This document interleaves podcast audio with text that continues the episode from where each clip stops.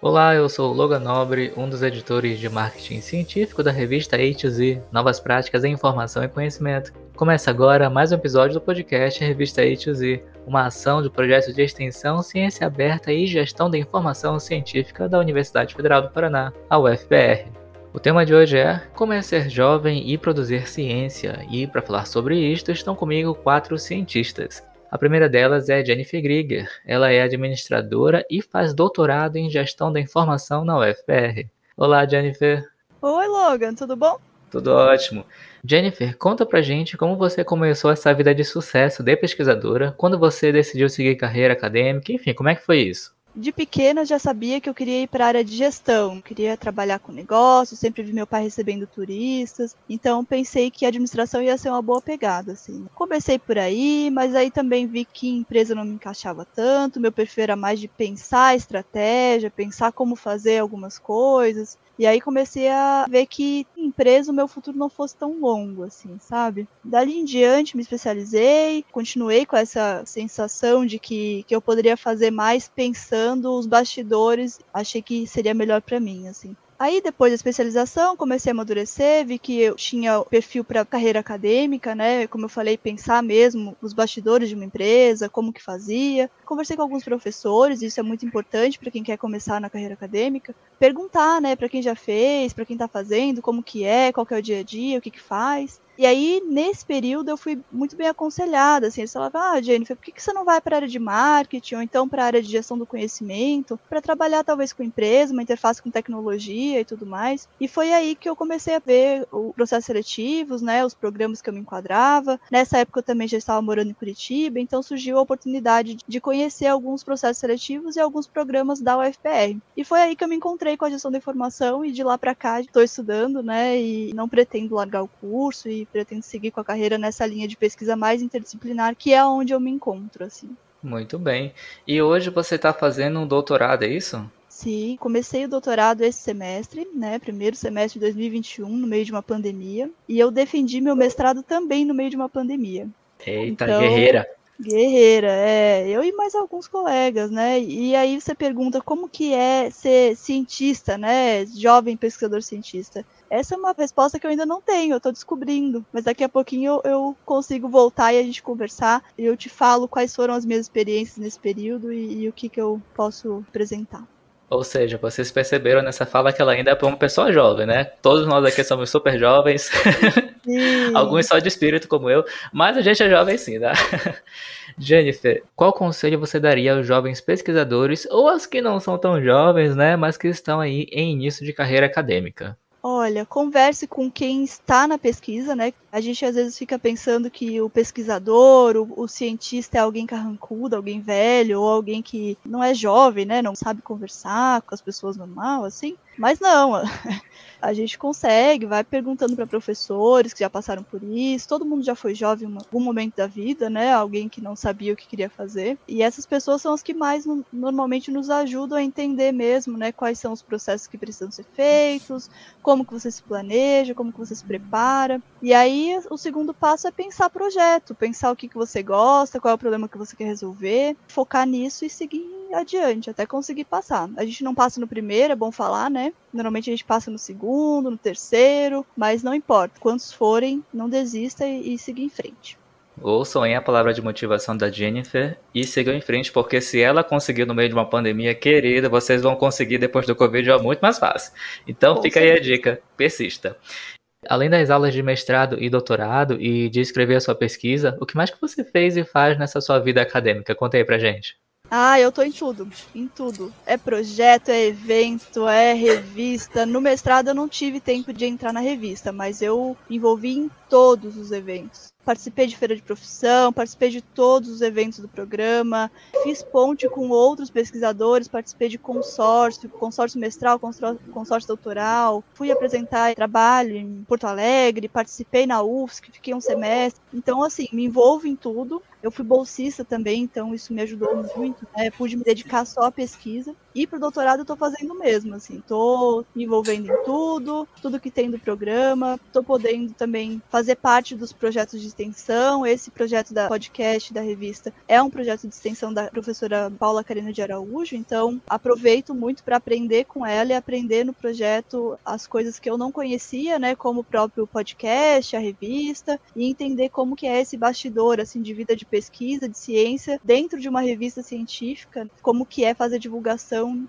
de ciência, assim, né, nas redes sociais e tudo mais. Então, se eu pudesse dar um conselho para quem está começando, que está lá na graduação, que ainda está pensando se faz um IC, ou se busca um emprego, se busca um estágio, eu, assim, aconselharia aproveitar essa fase que a gente namora normalmente com os pais, de ir conhecer o que é uma universidade pública, quais são os braços que essa oportunidade ela pode te oferecer e aconselharia quem está entrando agora a fazer o mesmo, assim, buscar fazer iniciação científica, se envolver com os projetos e apresentar trabalho, se envolver nos eventos e fazer curso de idioma, isso é muito importante, porque uma hora assim você vai precisar viajar, né? Que se você quiser realmente uma carreira de pesquisa, o seu sonho vai ser apresentar um trabalho num evento internacional, você vai querer fazer um período de sanduíche, e aí se você não se planejou na graduação, na pós-graduação, você não vai poder aproveitar esse tipo de oportunidade. Então também invista um tempinho em idiomas, faça um IC, enfim, aproveite que esse é o seu momento de se desenvolver como pessoa e também como pesquisador.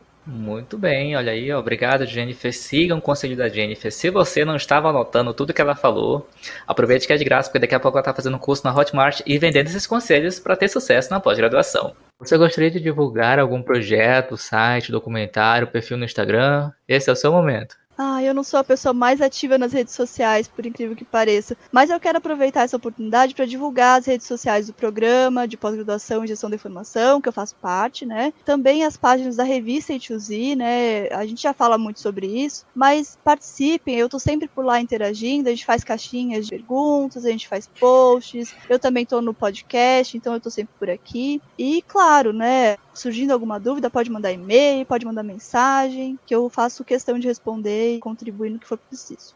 Muito obrigado, Jennifer. Imagina, eu que agradeço. A segunda entrevistada de hoje é jornalista e também está no doutorado em gestão da informação na UFPR. Com vocês, Nicole Murmel. Oi, Logan. Obrigada por me receber aqui hoje. Nicole, você sempre quis seguir carreira acadêmica e chegar ao doutorado ou foi algo que você começou a desejar depois de entrar na universidade?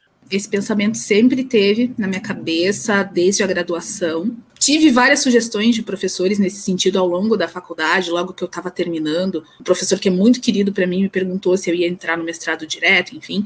Então sempre foi uma coisa que sim, teve no meu horizonte, só que eu não achei que ia se concretizar tão cedo na minha vida, né? Meu plano era me formar, trabalhar no mercado por um bom tempo, para daí, com alguma experiência, retornar para a academia e trazer as experiências que eu tive do mercado para o ambiente acadêmico. Isso acabou acontecendo um pouco antes do que eu imaginava, mas não era, não foi exatamente uma surpresa. Sempre tive essa ideia assim de passar pelo mestrado, chegar ao doutorado e no futuro, quem sabe, inclusive ser professor, ajudar a formar outros profissionais e outros pesquisadores. Ah, era uma coisa que sempre esteve nos seus planos. Muito bem, entendi. Mas esse processo, esse caminhar, foi fácil, foi difícil? Como é que foi?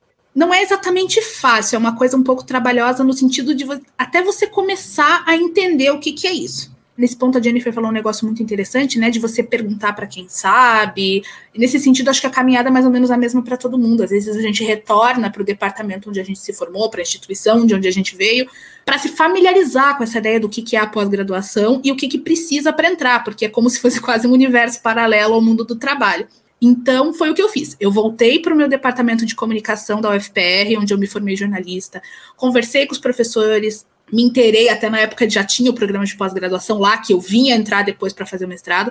Então, eles me ensinaram toda essa ideia de que tem que montar um projeto, depois como é que é o processo seletivo. Então, eu tive essa ajuda. Eu voltei para minha origem, para minha alma mater para tomar essa decisão e seguir adiante com o projeto de pós-graduação. No doutorado, como eu saí do, da minha, do meu terreno lá, do meu lar na comunicação, já foi um pouquinho mais difícil. Eu já sabia como é que era o processo de seleção, mas esse salto de uma área de conhecimento para outra Aí já foi um outro desafio à parte que eu tive que enfrentar no doutorado, mas que também foi bem bacana. Tentei me familiarizar com o departamento, vim cursar disciplinas como aluna isolada para entender como é que era o programa, as demandas do programa, para daí fazer o meu projeto e submeter com sucesso um projeto que não ia ser só pesquisar o que eu gosto, mas também pesquisar o que o programa demanda, um, uma coisa que fosse bom para todo mundo, uma pesquisa que vai ter repercussão, vai ter consequência não só para mim, mas também para o programa e para o conhecimento de forma geral esse processo ele é assim, ele começa um pouco estranho, você até você entender o que é uma pós-graduação e aquilo fazer sentido para você, ser um caminho para sua vida, mas uma vez que você entra nesse universo, parece que tudo faz sentido. Fica mais um conselho aí. No começo parece estranho, difícil, parece um outro universo, mas quando você entra, tudo faz sentido. Eu vou usar essa hashtag aí, hashtag pós-graduação. Depois que você entra, tudo faz sentido. E Nicole, se você pudesse voltar no tempo e dar um conselho a você mesma, lá no início da sua carreira acadêmica, quando você iniciou o mestrado, que conselho você daria a Nick de uns anos atrás aí? A Nick de agora diria para a Nick do começo do mestrado para aproveitar e ir atrás de todas as oportunidades de coisas extras que você pode fazer fora cumprir os créditos, fazer as disciplinas e fazer a sua dissertação, né, o seu trabalho final. Então, por exemplo, no doutorado, estou tendo a oportunidade de participar da A2Z. Foi um convite muito bacana que eu recebi, no caso foi um convite. Mas existem outras coisas, outros trabalhos que você pode fazer. Se você for correr atrás, se você se informar, você descobre que a pós-graduação vai muito além de fazer aula, fazer trabalho e escrever uma dissertação no final ou uma tese no final. Então, você ir atrás dessas oportunidades, tentar participar de eventos, ser ativo dentro de um grupo de pesquisa, chamar o seu orientador para perto, mostrar que você tem interesse em escrever, em publicar, tudo isso torna a experiência da pós-graduação completa. O resultado final da pós-graduação não é só uma dissertação ou uma tese, é a sua formação como pesquisador, porque é uma carreira em si. A gente vem de uma profissão na graduação, de um mercado de trabalho, e às vezes demora um pouquinho para a gente entender que pesquisa, ciência é uma carreira também e que você tem que acumular assim, conhecimento e experiência de trabalho para essa carreira. Então seria isso que eu diria para a NIC lá de 2015, 2016 seria isso. Não, não se concentre só nas tarefas mais básicas, no arroz com feijão, vá atrás de, de experiências, tudo que a pós-graduação pode proporcionar. Fica a dica para você que está nos ouvindo e está na pós-graduação. Se puder, não faça só o básico, que é cumprir as disciplinas e escrever a sua dissertação ou tese. Sai do básico, vai além. Participe de grupo de pesquisas, atue em projetos de extensão. Você quer ser um pesquisador básico ou você quer ter sucesso? Se você quer ter sucesso, começa aí do básico, né? É, a gente está nesse caminho, é o que a gente busca, né? É isso, é isso, gente. é sobre isso, internet. Nicole, você gostaria de divulgar algum projeto, site, filme, perfil no Twitter? Esse é o seu momento. Meu momento, vamos lá. Repetir um pouco o que a Jennifer falou, então, divulgar principalmente as redes sociais do nosso programa, do PPGGI, as redes sociais da revista A2Z, arroba A2Z, todas as plataformas, e sim, a gente está lá à disposição para esclarecer, para interagir, principalmente a gente quer muito que você, que é jovem pesquisador, que costuma estar tá presente nas redes sociais, então venha falar com a gente, venha esclarecer suas dúvidas. De certa forma, a gente está querendo proporcionar para você, para vocês, uma ferramenta que às vezes a gente não tinha na época, de um canal de jovens pesquisadores para jovens pesquisadores. Então, a gente está esperando para interagir com vocês e tentando postar sempre conteúdo relevante, conteúdo que vá esclarecer as suas dúvidas, te ajudar nessa caminhada, que nós também estamos nessa caminhada na vida acadêmica. Eu também, apesar de ser jornalista, não sou a pessoa mais ativa nas redes sociais, eu, eu interajo mais no âmbito da A2Z mesmo, Vejamos, como jornalista documentário, filme, se você gosta de gestão da informação, sociedade da informação no mundo dos dados, né, a gente vive hoje em dia, eu sugiro dois filmes, Privacidade Hackeada e O Dilema das Redes, são filmes bem comentados nesse sentido, estão os dois na Netflix. E eles tratam da gestão da informação, o que, que ela é na prática, porque aqui a gente está falando de pesquisa, parece uma coisa meio. Ah, mas para que, que serve isso na minha vida? Como é que aparece isso na minha vida? Dá uma olhada nesses dois filmes que você vai entender o que, que é informação, dados e gestão da informação na prática, na vida e como isso afeta a sua vida. Pode virar um interesse da sua pesquisa.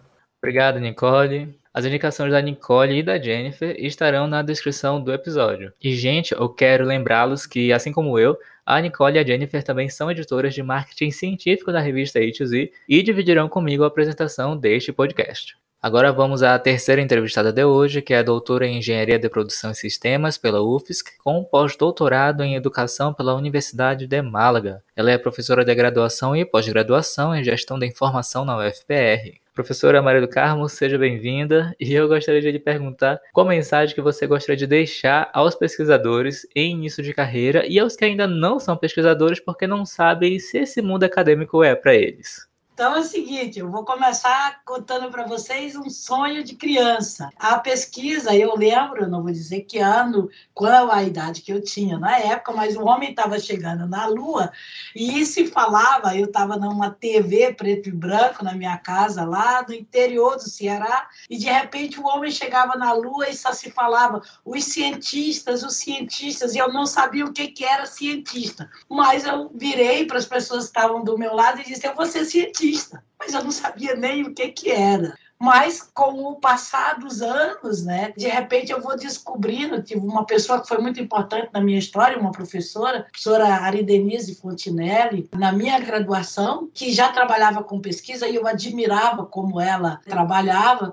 E os projetos que ela tinha, eu fui me apaixonando pelos projetos, principalmente porque meu primeiro projeto de pesquisa foi desenvolver, eu sou engenheira civil de formação, era desenvolver um painel a partir da fibra de coco que sobrava muito nas praias do Ceará, para poder fazer casa para pessoas de baixa renda. Eu trabalhava na favela. Isso me dava, era muito gratificante, porque eu sabia que o resultado da minha pesquisa ia abrigar as pessoas que estavam sem casas, né? Ia dar a elas uma qualidade de vida, essa coisa toda. Então, a primeira coisa que aconteceu nessa época foi me apaixonar. E aí, hoje, vocês falando aí, eu fui resgatando as minhas histórias e lembrando, quando eu era pequeno, de ser cientista, tudo começa aí. E eu me apaixonei de fato. Então, a primeira dica, se apaixone por algo que realmente seja valoroso. Se apaixone por um tema. Um tema que você possa olhar e dizer assim: como é que eu contribuo para minha família? Como é que eu posso contribuir para melhorar a vida do país? Como é que eu posso contribuir com o meu estudo? No nido desse sonho, eu atravessei 4.500 quilômetros do Ceará para Santa Catarina para fazer o meu mestrado, depois o doutorado, fui fazer sanduíche fora. Toda uma trajetória, uma caminhada de realização de um sonho. E aí eu convido vocês a refletir um pouquinho. Que sonho vocês tinham quando criança? Será que por detrás desse sonho não existia um sonho de ser cientista, de trabalhar no laboratório? Então, começa aí a discussão, pense nos sonhos de vocês. E, a partir de uma certa idade, comece a projetar. A gente não se faz cientista se a gente não planejar, se a gente não se preparar. E já tem os trabalhos de preparação do jovem cientista. Faça iniciação científica, conviva com os mestrandos, com com os doutorandos. Viva a energia de uma pós-graduação, mesmo sendo um aluno da graduação. Vai se contaminando com essa energia. Escreva o seu primeiro paper. Olha, o meu primeiro paper teve 24 versões, tá? Então, assim, é, essas são as coisas que a gente não pode nem olhar para trás e dizer eu tenho vergonha de contar. Não, essa é a minha história. A história verdadeira de quem sempre quis ser cientista e que, como a maioria da população brasileira, viveu, na, nasci no interior do Ceará, vivi questões de formação de base, falta de infraestrutura, falta de professores de qualidade, mas a gente tem que se superar e é a força da ciência que faz com que a gente faça esse exercício de superação e olhe para trás e diga como é que eu posso ajudar outros colegas. Então, a revista A2Z, nesse podcast, convida vocês a fazer essa reflexão e se abrir para mandar o primeiro paper de vocês para a gente publicar. Então, aí. Obrigado à professora Maria do Carmo Duarte Freitas, que também é editora-chefe da revista A2Z. Eu espero que a sua história sirva de exemplo e inspiração a todos que estão nos ouvindo agora. A última cientista entrevistada hoje é a Paula Carina de Araújo, que é doutora em Ciência da Informação pela Unesp e professora de graduação e pós-graduação em Gestão da Informação na UFPR. Olá, professora, seja bem-vinda. Qual dica que você daria aos jovens pesquisadores, né? O que, que não pode faltar na vida de quem produz conhecimento científico? Bem, eu acho que se for para dar dicas, né, para quem está iniciando na vida acadêmica, eu diria que planejamento é algo importante. Né? Claro que às vezes você cai de paraquedas, faz um processo seletivo sem muita pretensão, e aí quando vê já está envolvido na pesquisa. Eu acho que o planejamento vai possibilitar que você possa fazer muitas coisas interessantes nesse período, né? São muitas possibilidades. Se você está entrando no doutorado, já refletir, você quer fazer um doutorado sanduíche? Qual ano eu vou sair para esse doutorado? Quais são as bolsas que eu vou aplicar? É, então, fazer um planejamento dessa forma é bem interessante. É muito importante também se envolver. Claro que a gente está num momento que nós estamos nas nossas casas, de certa forma limita um pouco, mas nem tanto, porque ah, talvez algumas barreiras até são diminuídas, né? Porque a gente consegue assistir uma palestra no outro lado do mundo, né? Que tem relação com a sua pesquisa. Outro dia eu assisti a banca de uma amiga, né? Nos Estados Unidos. Então, se fosse num momento normal, não teria condições procurar se envolver com ações do seu programa de pós-graduação, com as outras ações dentro da universidade, é fundamental para o seu crescimento como pesquisador, pesquisadora, no desenvolvimento como profissional e também para criar redes, estabelecer pontes com pessoas, muitas vezes com colegas né, de curso, mas a universidade, o próprio nome diz, né? Tem muitas coisas, é um universo à nossa disposição. Então, para quem está iniciando na pesquisa, né, eu acho que é fundamental ter esse olhar da formação de redes e sempre buscar se planejar um pouquinho também. Obrigado, professora Paula Carina, que é uma das nossas editoras associadas aqui na revista A2Z. Planejamento e organização são realmente essenciais nessa vida de pesquisa, né, para qualquer pessoa. Chegamos ao fim de mais um episódio do podcast Revista A2Z, uma ação do projeto de extensão Ciência Aberta e Gestão da Informação Científica da UFPR. Na descrição do episódio estão os contatos das entrevistadas e os links para você encontrar a revista A2Z, um periódico científico interdisciplinar de acesso aberto do programa de pós-graduação em Gestão da Informação da UFPR. A revista A2Z tem um site e também está no Twitter, Instagram, Facebook e nos 10 maiores agregadores de podcast do planeta. Basta procurar por Revista A2Z. Eu sou o Logan Nobre e a gente se vê no próximo episódio. Até mais!